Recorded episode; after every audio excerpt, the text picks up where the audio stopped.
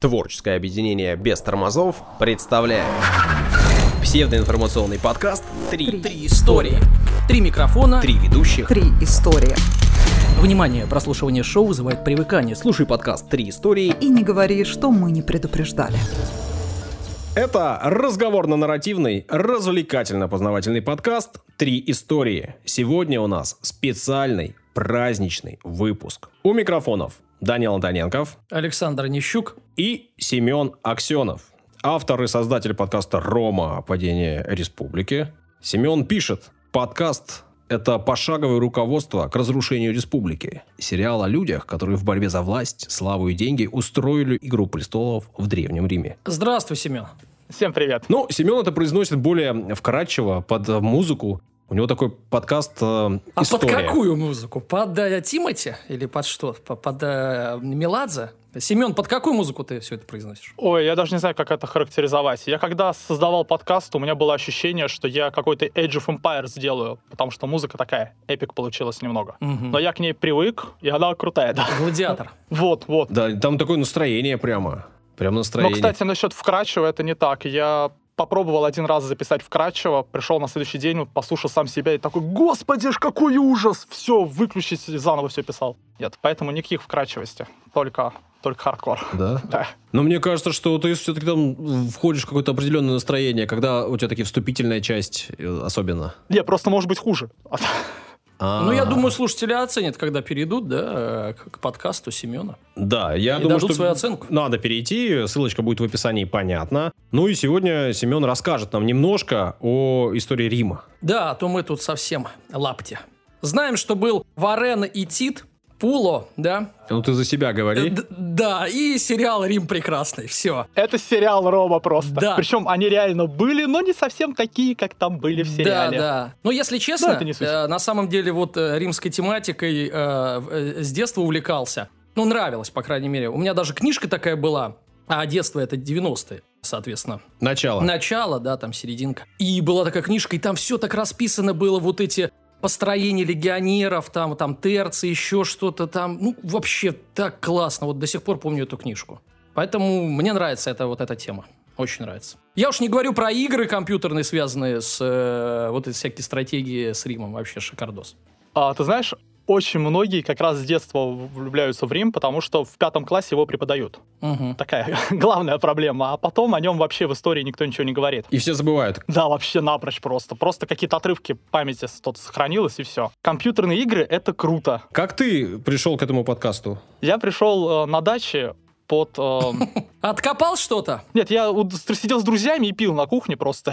М. И кто-то мне стал затирать историю о том, а, откуда взялись императоры, как эта титулатура появилась, как это называется. Я в какой-то момент понял, что я уже минут 20 сижу и очень весело болтаю о Риме, и меня слушают, со мной общаются. Я такой, о, точно, вот тема для подкаста как раз. И так пошло-поехало. А ты прям какое-то время хотел делать подкаст? Да, я очень долго хотел сделать... под- Ну как хотел, очень долго. Ко мне пристал брат и говорил, что, слушай, подкаст это круто, надо делать подкаст. И он приставал ко мне года полтора, мотивировал Ага. меня года полтора, и я все как-то очень тяжело шел, потому что подкаст, это куча людей слушают, надо, чтобы им нравилось, угождать вкусом толпы, вот это вот снобизм у меня было прям масса. И я такой как-то, ну и потом, что я буду рассказывать? Но у меня брат прям каждый раз, когда приезжал, рассказывал про свой подкаст, и я так фанател, такой, да, я хочу, хочу, хочу. И где-то через год появилась мысль такая, я начал оформлять, что вот я буду рассказывать про историю России, известные события, но показывать их с разных сторон, с неизвестных точек зрения, чтобы люди понимали, откуда все то взялось, почему это все реальность, почему это не сказки. И вот э, думал, думал, думал, потом съездил на дачу, вернулся оттуда такой, Рим, все, других вариантов нет. Семен, вопрос такой. А вот э, давай-ка топ-5 мотивирующих фраз от брата, кроме «давай, ленивая попа, делай подкаст». Какие еще были? А он рассказывал про свой просто. Он рассказывал М. истории своего подкаста. Это было так круто, что очень хотелось самому это делать просто. Вот и все. Мгм. Он мотивировал хитрым очень образом. Мы говорим брат, брат, брат. Э, Брат Семена Андрей Аксенов, автор э, и ведущий подкаста «Закат Мгм. империи». Наверное, одного из самых популярных исторических подкастов э, в России сейчас. Выходит подкаст в данную минуту в студии «Либо-либо». Супер популярный подкаст. Мгм. Да, и у меня всегда был прям квест, чтобы не быть похожим на брата ни в коем случае, и вообще, чтобы было совершенно другое. Поэтому это и сериал у меня. А у брата эпоха. При этом мы уже тут поговорили, что у нас праздничный выпуск, мы представили нашего гостя, но мы не сказали, почему вдруг у нас выпуск необычный. Ну-ка. Сегодня э, Семен расскажет нам 250-ю историю подкаста «Три истории». Ничего себе, четверть тысячи. Четверть тысячи. Ты считаешь, как всегда, прекрасно. А сейчас мы и по-римски узнаем, как это будет. Да, история будет эпична. Вообще это круто. 250 историй. Да, немало. Это в 10 раз больше, чем мой сериал весь. Ну, мы начали чуть раньше, а ты еще вполне можешь догнать и обогнать. Все в руках твоих. Года через три там. Но вы же тоже будете продолжать. Так, я на тысячную историю забиваюсь к вам прийти. Договорились. Ну, а тогда давай, в общем, переходить к истории 250-й. О чем ты сегодня поведаешь нам, нашим слушателям? А я расскажу вам, наверное, самый крутой способ бороться за свои права. Это борьба народа за себя. Нам такой И, нравится. Что самое важное, этот рабочий способ, да, Мгм. не как обычно. И да, вот никто не подошел. Тема актуальная. Да, ну, никто не... Ближе всех Ганди был, но Ганди, ну, вы поймете, не совсем. Единственное, что, прежде чем начать рассказывать историю, погрузить в контекст, буквально пара слов о том периоде, когда это все происходило. Потому что, когда я говорю Рим, у всех людей возникает в голове какая-то своя картинка. У кого-то там Цезарь, у кого-то Ганнибал, у кого-то казнь христиан на здоровье. А у кого-то Астерикс и Обеликс. Да, да, да. И все это очень-очень разный Рим, на самом деле. И какой-нибудь там царский Рим, который был в 700-х годах до нашей эры, он очень отличается от позднего Рима, как СССР отличалась от Московского княжества. Поэтому тут важно понимать, что все, что мы будем говорить сегодня, о чем мы будем говорить сегодня, это времена ранней республики, Мгм. пятый век до нашей эры. Вот эти знания, они оттуда. Мгм. И второй момент, о котором тоже хотелось рассказать, на тему историчности этого всего. Все, что мы знаем, все, о чем мы говорим, это со слов древних историков. Но это они для нас древние. А вот с точки зрения тех времен, Тит Ливий, который такая икона вот этого времени, он как бы жил на перегибе эр. То есть вот там, где до нашей эры, и там, где нашей эры. И от наших событий сегодняшних он отстоит на 500 лет. Я, например, не очень хорошо помню, что было в 1522 году. Ребята, а вы? Ну, это все равно, что Дара Одинского слушать. про, про Ивана Грозного, понятно. По большому счету, он э, от событий настолько же далеко, насколько и мы. Потому что что 500 лет, что 2500 лет. При этом интернета и учебников, да, и энциклопедий тогда не было. Ну, или, Да. э, по крайней мере, э, мало было всяких данных-то. Так, да, да, да, да, да, именно в этом суть. Но чем эти ребята круты и почему нам нужно к ним обращаться? Потому что у них были под руками рукописи, которые до нас не дошли. Мгм. Рукописи более ранних чуваков, там не то чтобы современников, не современников. То есть они строили события, опираясь на что-то там, что было раньше. А потом он их сжег, что ли? Чтобы монополизировать знания и сказать, а вот так вот было. Там много кто устроил этот поджог, там если ты играл в компьютерные игры в каком-нибудь Атилу, то ты мог сам сжигать эти рукописи, в общем. Ничего себе.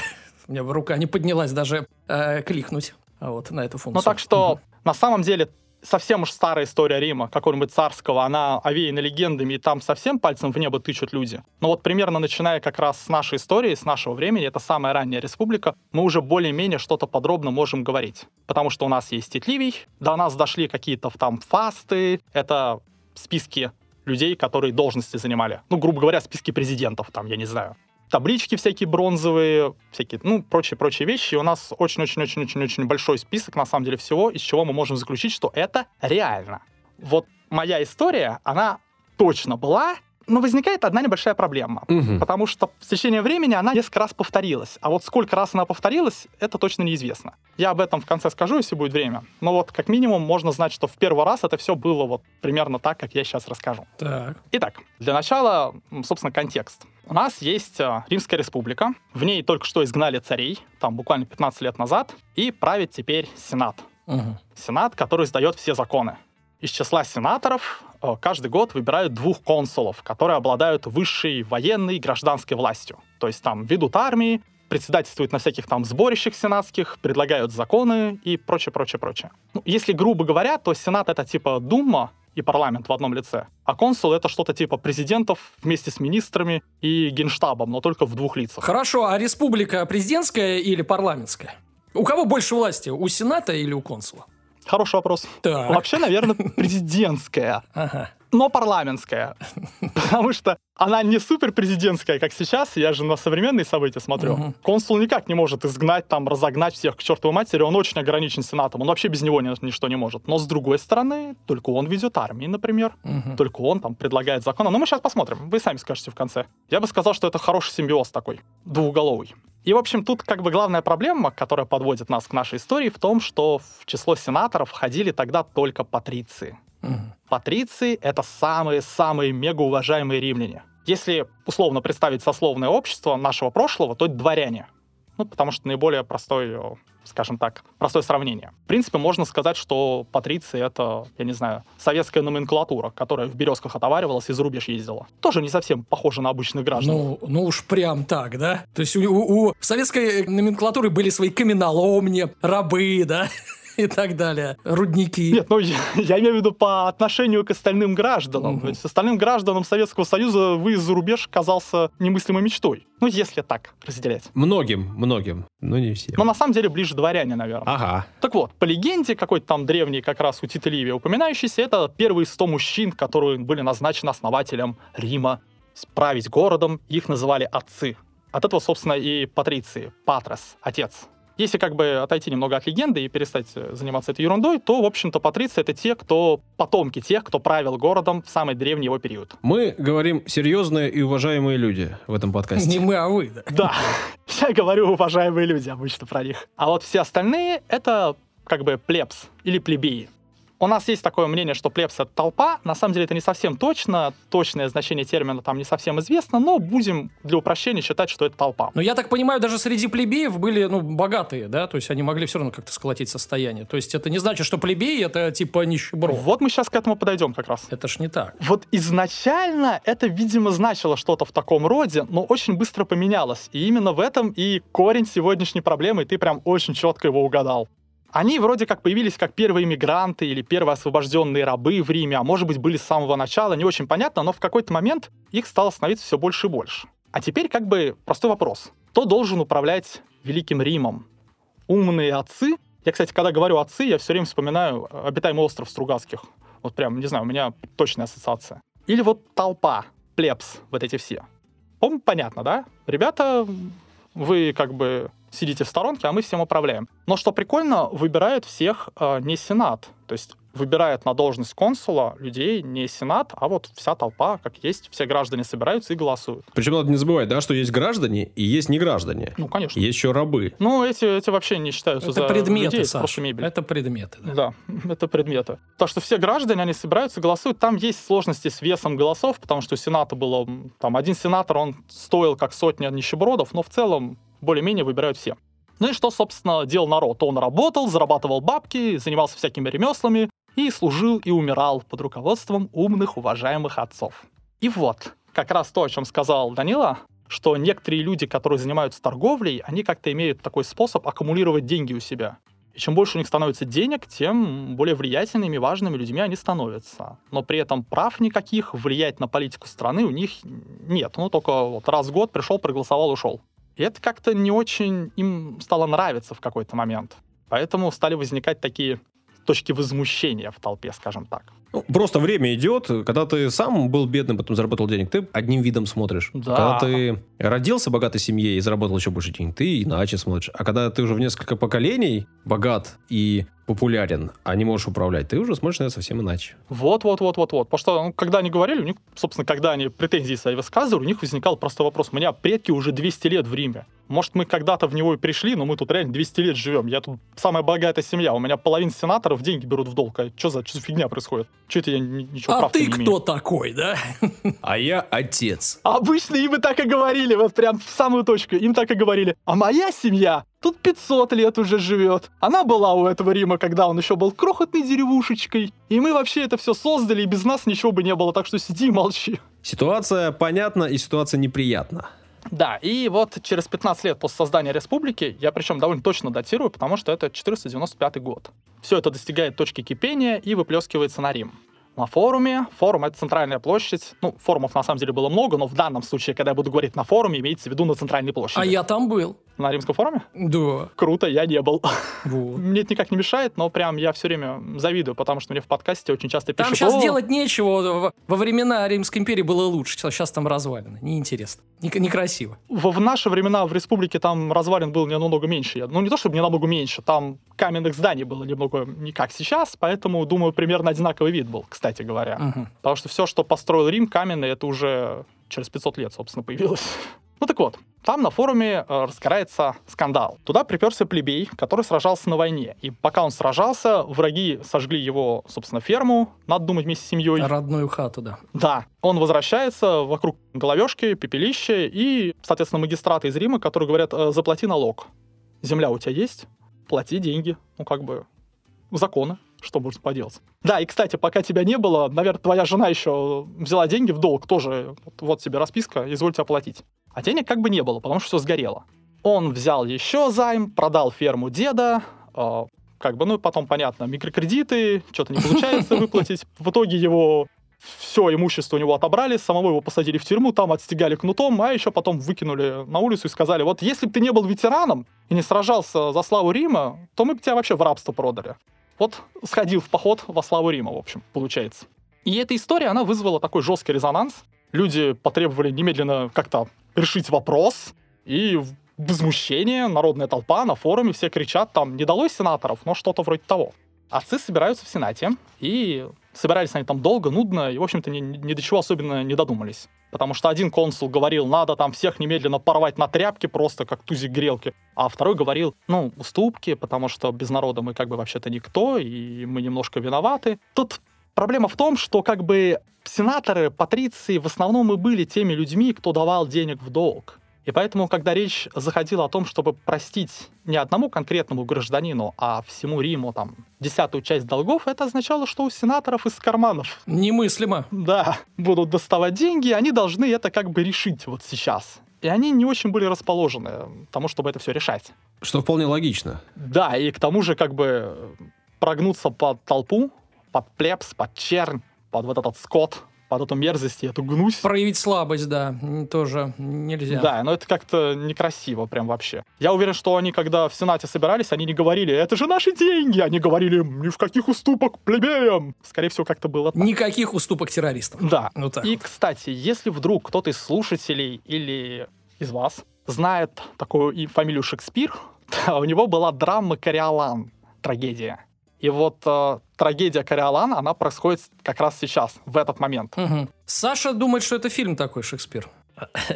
«Кориолан» — классный фильм, мне понравился, правда, его очень хает за то, что они почему-то засунули всех в современный антураж, но я как-то очень ловко умудрился от этого абстрагироваться. И действие этого фильма проходит сейчас, потому что на Рим идут вольски. Мгм. Вот как бы какое-то соседнее племя поперло на Рим. Да, кстати, для понимания. Если что, центр земель Вольсков от, в 75 километрах от Рима, прям в данную секунду. Это я для понимания масштабов. То есть Рим сейчас — это не там какая-нибудь Сицилия, Африка, Испания, а вот тупо Рим и Да, да. окружающие латинские земли, да. Все очень компактненько. Так вот, Сенат как бы встает перед проблемой. У нас война, надо идти воевать, а граждане вот под нашими стенами кричат, что они хотят нас... э, В общем, деньги не хотят платить. И как бы граждане говорят, мы, может, и записались бы в легионы на, во славу Рима, но одна небольшая проблема, что потом с нами будет. То же самое, что вон с тем дяденькой, который прибежал, нас всех в тюрьму посадят. И Сенат предлагает компромисс. Он посылает того мягкого консула, который выступал за все эти меры. Тот убалтывает толпу и говорит, ну там, отечество в опасности, ребята, все, все такие дела. В общем, давайте так. Ни один римлянин не будет содержаться в тюрьме или не будет там посажен на цепь, пока идет как бы война. Ну и вообще, э, раз уж у нас война, то никакое имущество легионеров, естественно, не может быть арестовано, там, конфисковано, продано, заложено. Вот, вот этого всего не должно происходить. И в полном соответствии с этим вот э, новым законом на этой площади, на форуме всех освобождают тех, кого засунули в рабство как раз вот за долги. И сразу же записали в легионы прям. Освободили и в легион. Ну и потом тут главное начать. Как бы твой сосед, вот он записан в легион, ну как бы, а ты без него, а, а это твой друг детства, а еще кто-то, и второй пошел, третий пошел, ну и как бы все потихонечку записались в эти легионы. Война прошла успешно, всем сразу дали по шее, вернулись и э, вернулись к проблеме, к дилемме, потому что плебеи как-то думали, что, ну, теперь будем решать, по справедливости, мы же сделали вот то, что вы хотели от нас. Мы записались в легионы, сходили на войну. Давайте теперь вы что-нибудь тоже для нас. Ваша очередь. Но нет. Да наивняк какой-то, ей-богу. Потому-то они и пленные. Да, конечно. Сейчас еще бы, ребят, ну, в самом деле. И за дело берется уже второй консул этой двухголовой римской машины власти. Тот, который говорил всех покарать и всех уничтожить. Он проводит через Сенат парочку новых законов, по которым взимание долгов, наоборот, ужесточается. И ужесточается все наказание за невыплат этих самых долгов. Он берет демобилизованных э, легионеров, которых перед войной освободили, и возвращает их кредиторам вместе с цепями. Война закончилась? Все. Да, ну как бы, ребят, всем спасибо, все свободны, да, в чем проблема? Вы же сходили. Плебеи от этого немножко офонарили от происходящего, обратились ко второй главе, той, которая им все это обещала до похода. И тот как бы был бы и А рад. он в отпуске. А я даже прям ви- вижу такую си- ситуацию. Приходит толпа, секретарша выходит, э, а, а Юлия Валерьевича нету. Он, он в отпуске, вернется через год. А вот только вот злой вот есть. Кстати, очень, да, возможно, так и было, только там был бы не Юлий Валерьевич, а какой-нибудь Юрий Лысый там или Юрий Волосатый. Мгм. Все эти римские прозвища, вот всякие там Цезарь, а, Брут и прочее, прочее, они на самом деле, если переводить на русский, Ну да, да. звучат там как горошина, левый, косой, кривой и так далее. Юлий занят, извините. Ну, в общем, консул ничего сделать не может, потому что закон проводит Сенат, а Сенат как бы немножко против, Сенат хочет денег. И тогда плебеи как бы начали саботировать все эти процессы, саботировать все эти законы. И вот одна небольшая проблема заключалась в том, что у них было кое-какое очень важное право. Как раз по закону, установленному с начала существования республики, то есть уже 15 лет, любой гражданин, если его там поймали, я не знаю, тащили в суд или еще что-то с ним делали, он имел право обратиться к защите народного собрания. Народное собрание — это место, куда все-все-все-все-все граждане собираются, включая патрициев, плебеев и так далее. И если народное собрание проголосует за свободу данному гражданину или там за то, что он не виноват, то понятно, он не виноват. Соответственно, все должники немедленно начали обращаться в народное собрание за защитой. И народное собрание тут же всем эту защиту выдало. Поэтому как бы получался паритет. С одной стороны, как бы вроде всех надо наказать по законам, а с другой стороны, по другим законам наказать никого нельзя. Потому что все бегают в народное собрание чуть что. Год заканчивается, и выбирают новых консулов. В Риме это была веселая, забавная традиция, потому что каждый год избирают новых. А консулов. пирожки на выборах раздавали? Да, обязательно. Вообще раздавали чуть позже. Есть того времени не сохранилось ни одного такого предмета, поэтому точно сказать о том, когда эта идея появилась, я не могу. Но в Риме были такие специальные миски, на дне которых было выцарапано что-нибудь там имя. Это вот как в детстве там кушай кашку до конца, обнаружишь внизу картиночку. типа там за меня голосуй. Или коровка. В этом смысле или что? Да, там внизу там голосуй за Кателину Ага. в конце. Ага. Он обеспечил себя едой. Или там Ага. голосуй за Луция такого-то. Так что, в принципе, что-то такое было. Тут проблема в том, что, опять же, на выборах в консулах было немножко не так, как в Народном собрании. Там вес голосов менялся, как я уже говорил, там один сенатор, сотни людей. И поэтому консулы, которых избрали, они были немножечко проотцовски настроены, назовем так. Это. А еще одна проблема, закон это по-прежнему издавал Сенат. Консул, вот даже тот мягкий консул, который хотел помочь, а что он мог сделать? Сказать, ребята, я вам сочувствую.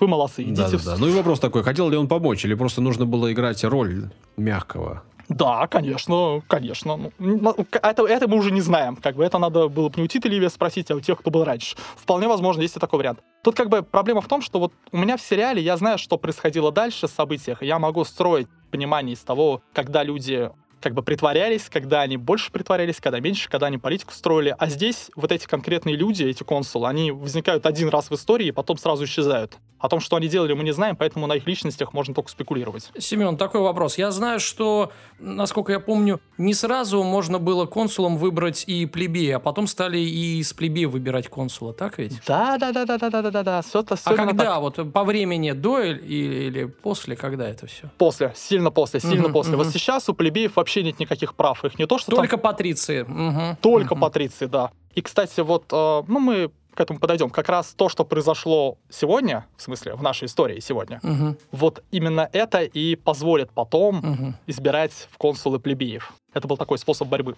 Мгм. Ну так вот, у нас новых консулов избрали, и лучше, конечно, не стало. Ну, потому что новые консулы все так же ограничены Сенатом, а новый Сенат, не, Сенат тот же самый, его никто не менял, и он не хочет ничего, в общем-то, изменений никаких не происходит. Более того, консулы спалили, что плебеи по ночам собираются на всякие запрещенные сходки сборища, и что-то там подозрительно обдумывают. Больше двух человек, я да? не знаю. Несогласованные митинги. Да, причем еще ночью, и что-то там они возмущаются. Явно дело, в общем, не к добру. Мгм. Прибежали они в Сенат и сказали, вот такая проблема. Сенаторы сказали, что консулы новые слабаки, жалкие, нерешительные глупцы и ничего сделать не могут, собственно говоря. Вот э, вообще, кого мы избрали? К тому же вот незадача, опять начинается война. Вообще, в Риме, в принципе, война — это самое любимое развлечение, и иногда она была каждый год. То есть э, зимой все вернулись на зимние квартиры, наступила весна, опять война. Война, что надо? Надо собрать э, ополчение в легионы. Консулы выходят к людям, плебеи говорят консулам, показывают большую фигу, потому что мы никуда записываться не хотим, мы помним, что было в прошлом году. Консулы возвращаются в Сенат и говорят, ребят, нам надо принимать какие-то законы, чтобы плебеи пошли как бы воевать. Мне кажется, второй раз такая тема, как в тот раз, не прокатит.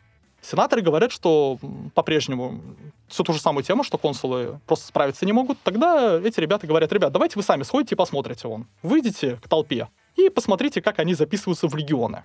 Сенаторы приходят, и сейчас я вам задам, как это примерно выглядит. А, Придумаем какое-нибудь имя. Придумайте имя, ребят. Какого-нибудь римлянина, плебея. Сейчас скажу. э, Дмитрий. Допустим, Дмитрий. Так. Стоит консул на возвышении. Вокруг него отцы-сенаторы. И он обращается по имени к человеку, потому что, опять же, Рим не такое большое место, там все примерно всех знают. Дмитрий, ты не отслужил положенный срок в легионах. По закону ты обязан записаться и явиться на службу. Ты готов? А Дмитрий Нет. стоит и, да, молчит. Или ничего не говорит, или говорит нет, или как-нибудь там фигу крутит. Тогда консул посылает э, ликтора на то, за то, чтобы он взял этого Дмитрия и привел его вот к помосту. Ликтор — это такой специальный телохранитель, которых республика, которого республика выдавала должностным лицам. Типа пристав. Да, типа пристав. Ликтор идет к Дмитрию, и толпа, которая окружает Дмитрия, немножечко пинает Ликтора. Мгм. И это было очень как бы оскорбительно, потому что Власть, Ликтор конечно. это олицетворение, да, это просто олицетворение власти как таковой. Он носил не то чтобы там телохранительные функции, а он носил священные функции. Он, это был символ на ножках просто. И тут этот символ как бы в грязь. Мгм. Это прям нехорошо. Сенаторы некоторые не возмущаются. Некрасиво получилось. Некоторые сенаторы возмущаются этой красотой, бросаются в эту же толпу, и толпа туда же и сенаторов отправляет в ту же грязь. Какие отчаянные ребята. То есть как бы не убежали, а в толпу. Ничего себе. Ну ладно. Дмитрий остается у себя на месте, а сенаторы возвращаются с консулами в Сенат, и консулы говорят, ну что, ребят, типа, мы нерешительные, или, может быть, действительно что-то у нас какие-то проблемы? Там такая буря была, сенаторы просто орут, половина сенаторов требует немедленно всех там под нож извести, потому что какие оскорбления, тут вон Ликтора запинали, нас запинали, какая грязью облили, вот что происходит вообще? Вторая половина сенаторов говорит, ребят, вы совсем обфонарили? Мы сидим на пороховой бочке, а вы предлагаете нам факелом помахать. Вы вообще, что будет дальше? Нас тут и на вилы могут. Такого, в принципе, не было раньше, но почему бы не начать?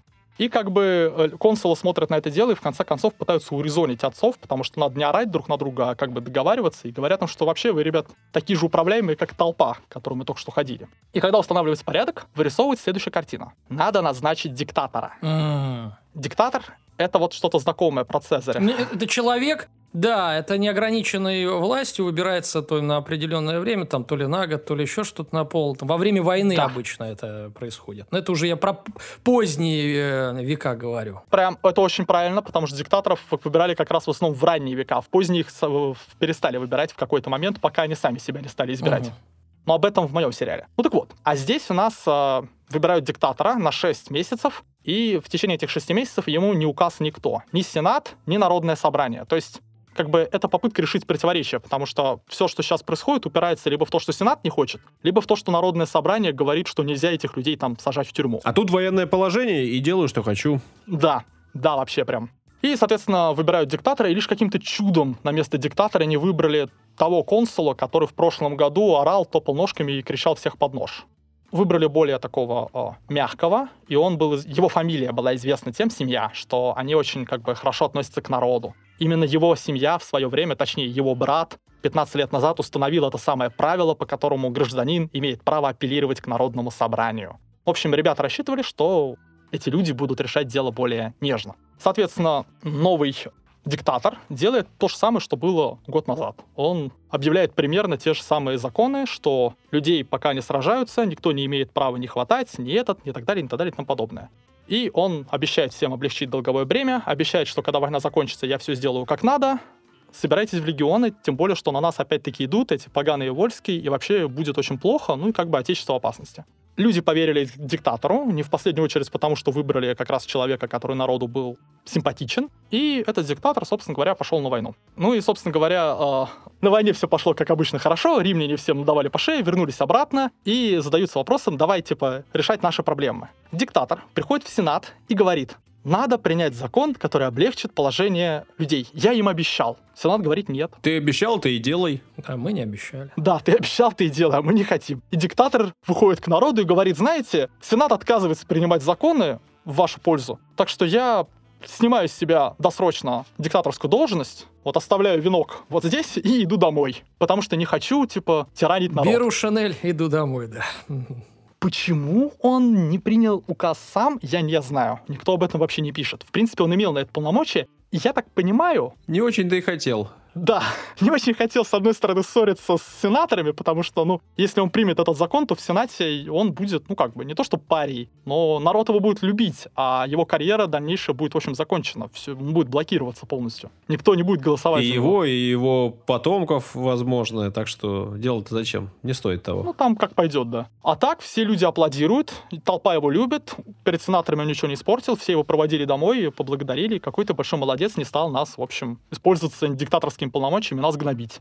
Такой вин-вин получился. А Сенат без диктатора решить ничего, как, собственно говоря, как раньше, и не может. Потому что все те же ограничения. А им решать уже ничего не надо. Они на войну сходили, все хорошо у них, еще год есть. Ну, так я тебя умоляю, эта война сейчас начнется заново. Стопудово кто-то сюда придет. Пр- Проблему надо решать, и тогда ее решили плебеи. Они все вместе совершили самое гениальное действие в истории мира. Собрались по определенному сигналу в определенный день и ушли. Они просто ушли из Рима на несколько километров, там, на священную гору и поставили лагерь. Если вы, отцы, хотите править, правьте сами собой, а мы заведем себе тут новый Рим, там, с блэкджеком и так далее и тому подобное. М. Рим там, где мы. Как бы да, просто, просто представьте себе реально какое-нибудь население Москвы берет, встает, уходит и говорит, ребят, в Кремле сидите, а мы пошли в Швецию, я не знаю, жить. Все вместе целиком. Ну, скорее, в ладно, Финляндию куда-нибудь Вся страна поближе. взяла, встала и ушла. Да нет, ну что вы придумаете? Вот из города нашего, условно, Петербурга, например, уходят все электрики. Вообще все поголовно. Или там сантехники. Да, все вот. Все встанет. Это забастовка станет. такая, только Да, только, кардинальная. только народная. Да, только в этом случае ушли не там не электрики, не забастовка, а ушли вообще все поголовно, кроме сенаторов и их семей. Мгм. А это значит люди, которые ремеслом занимались, люди, которые в легионах служили, люди, которые торговлей занимались, люди, которые все делали в Риме, кроме, собственно, того, чтобы править. Семен, вот такой вопрос. А вообще, о каких эм, числах идет речь? Сколько людей-то? Это 10 тысяч, 100 тысяч, миллион? Ну, я вот просто хочу себе представить, как то встали и ушли. Что это? Логистически, насколько это сложно было? Ну, и вряд ли все все-таки кто-то там, да ладно, я вот мне лавочку надо содержать. Ну, то есть, ну, допустим, половина ушло, да, или там даже треть, что уже удар. Нет, слушай, экономике. не-не-не, в данном случае, в данном случае ушли реально все. Ого. Дело не в том, что лавочку содержать, не содержать, а просто потому, что здесь было как, э, я не знаю, в, в профсоюзах времен каких-нибудь гангстерских войн. Ты против, тебе по рылу, Мгм. и ты с нами. Так и сколько, бы. сколько? Есть никаких- данные или, или все-таки не дошли? Данных о, о том времени нет. э, Ну, плюс-минус просто потому хотя что данные самого Рима. Но можно говорить в этом случае о десятке тысяч где-то тысяч. примерно. Ага, хорошо. Плюс-минус. Непростое дело. Да ладно, Пол Петровского, Саш. Дело собрались и пошли, господи. Да, пара домов собралась и ушла. Ну и, собственно, Сенат, конечно, после этого сразу вспоминает правила там кота Леопольда, ребят, давайте жить дружно, и посылает к, на эту самую священную гору популярного очень в народе а, Минения. Подожди, подожди. Про кота Леопольда ты не рассказал. Это тысячный год до нашей эры, еще до э, римских царей, да? Там какой-то был Да, да, гладиатор. да, Леопольд или что? Славился, закидывался кошками. Давайте жить А, дружно, он всё, говорил. понятно. Выходил на арену, да, говорил Маритерус Лесалютат, и давайте жить дружно. Вот, и приходит Минений к толпе и рассказывает им а, сказку. И эту сказку ее, опять же, спер Шекспир и переработал в своем Кориолане. Он им говорит такую тему. Ребят, есть тело человеческое, и однажды вот глаза, руки, ноги возмутились и ополчились на желудок. Что, мол, они работают, там, переносят тело, хватают всякие вещи, смотрят на мир, а желудок только сидит и жрет в середине, вообще ни хрена не делает. И поэтому давайте-ка мы больше не будем обеспечивать ничем желудок. В общем, отторгнем это из себя. И тут члены начали слабеть, слабеть. Функционировали все хуже и хуже. И вот тогда-то они поняли, что желудок, несмотря на то, что он как бы вроде как ничего не делал, на самом деле был самой важной частью, потому что всех кормил. Вот Сенат — это мы, это желудок. Такой развод детский, конечно. Вообще, нереально. Ну, как бы да. Я не знаю, каким образом, но это слегка... Видимо, тогда просто сказок не было в детстве таких. А почему не нашелся человек, который стал сказал, слушайте, какой желудок? Вы толстая кишка. Толстая кишка, Или да. прямая. Или прямая, да. Аппендикс вообще ненужный. Да, есть на самом деле хорошая тема, почему, в принципе, плебеи тупо не отказались от всего этого и не устроили, собственно, собственный Рим. Но есть один момент. Во-первых, Рим — это к этому моменту, несмотря на то, что это компактная область, это не только город. Это город плюс а, подчиненные всякие там деревеньки, городки, которые на расстоянии этих самых там 30, 40, 50 километров вокруг были.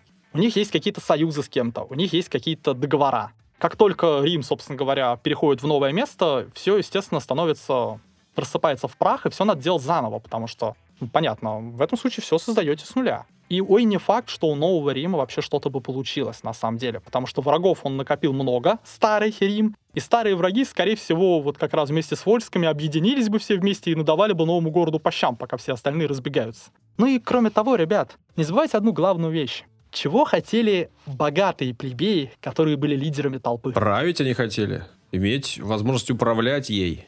Да, они не хотели уходить из Рима, они хотели добиться лучшего положения, а не создавать что-то там где-то там заново на каких-то болотах какой-то коммунизм. Они в любом случае хотели положения, а не, а не равенство, равноправие или чего-то еще. А это эти люди как бы слушали басню и говорили, да, меня не прав, прав, без желудка никуда, давайте, ребят, собираться все вместе. Короче, по-хорошему надо было плебеям еще вот этих богатеньких, да, плебеев своих Мгм. же, Да. отправить Нет, а- туда. а- оставить следующую кучку на этой горе, нет, и уйти на следующую Да гору. нет, и просто- там тоже сделать то же самое, разделиться и дальше на следующую гору. Обратно в Рим, и все. И вот с этими пускай патрициями там обнимаются. А мы тут нормально заживем. Парижская коммуна.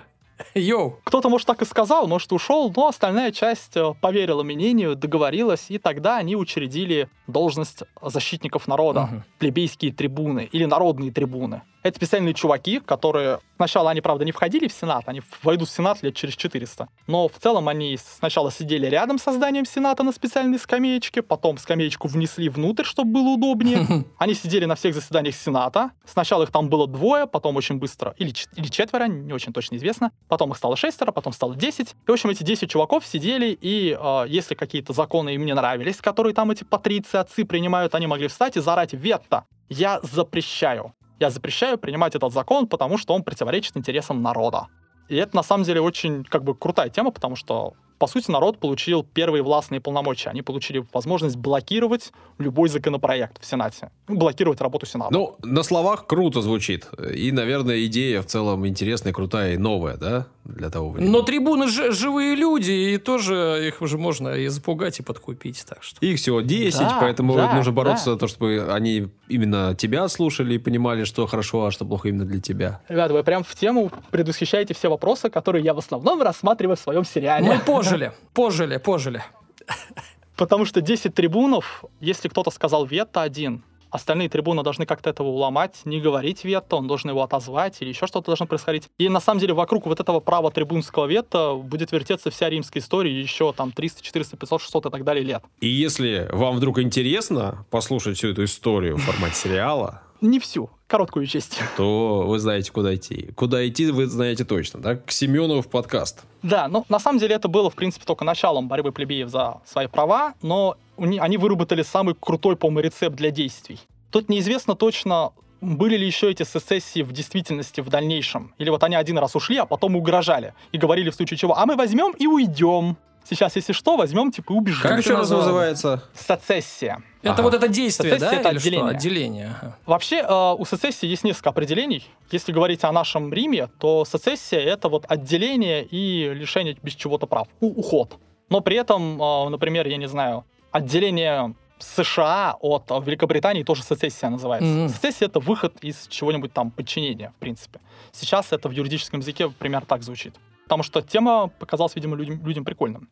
Так вот, этих сецессий было еще вроде как Я думаю, что их было четыре. Некоторые говорят, что их было пять, некоторые говорят, что их было три, а некоторые говорят, что одна. Это вот в Римской империи, ой, в, э, ну в Риме было еще там вот столько вот этих сессий, да? Да, в Римской республике. И они проходили где-то еще 250 лет. Мгм. И по итогам этих сессий постепенно у плебеев появлялись Мгм. полномочия. Ну, смекнули ребята, да, что после вот, э- вот этой движухи что-то появляется Да, новое. да, да. Мгм. И, ну, единственное, минус, надо собраться, уходить куда-то, да, то есть на горе там Да, да, палатки. всех- То есть вот такой лагерь, давайте, ребята, мы давно в лагере не были, вот как бы, пойдем порыбачим. А кто-то говорит, а у меня лавочка, Да, и Рим растет, и там уже не, там уже и, сотни Да, тысяч набирается не людей. Это уже да. этих надо уговаривать всех, да, нам становится не- не- непросто. Там как раз а, все эти истории будут происходить, постепенно начнут как раз допускать в Сенат плебеев сначала, потом а, разрешат вот этому народному собранию не просто быть судом защитников народа, а разрешат этому народному собранию принимать законы, например, самостоятельно, которые будут действовать только для плебеев. Потом эти законы стали действовать уже на всех. Потом консулы стали избирать плебеев. И постепенно вот это все пришло так, что на самом деле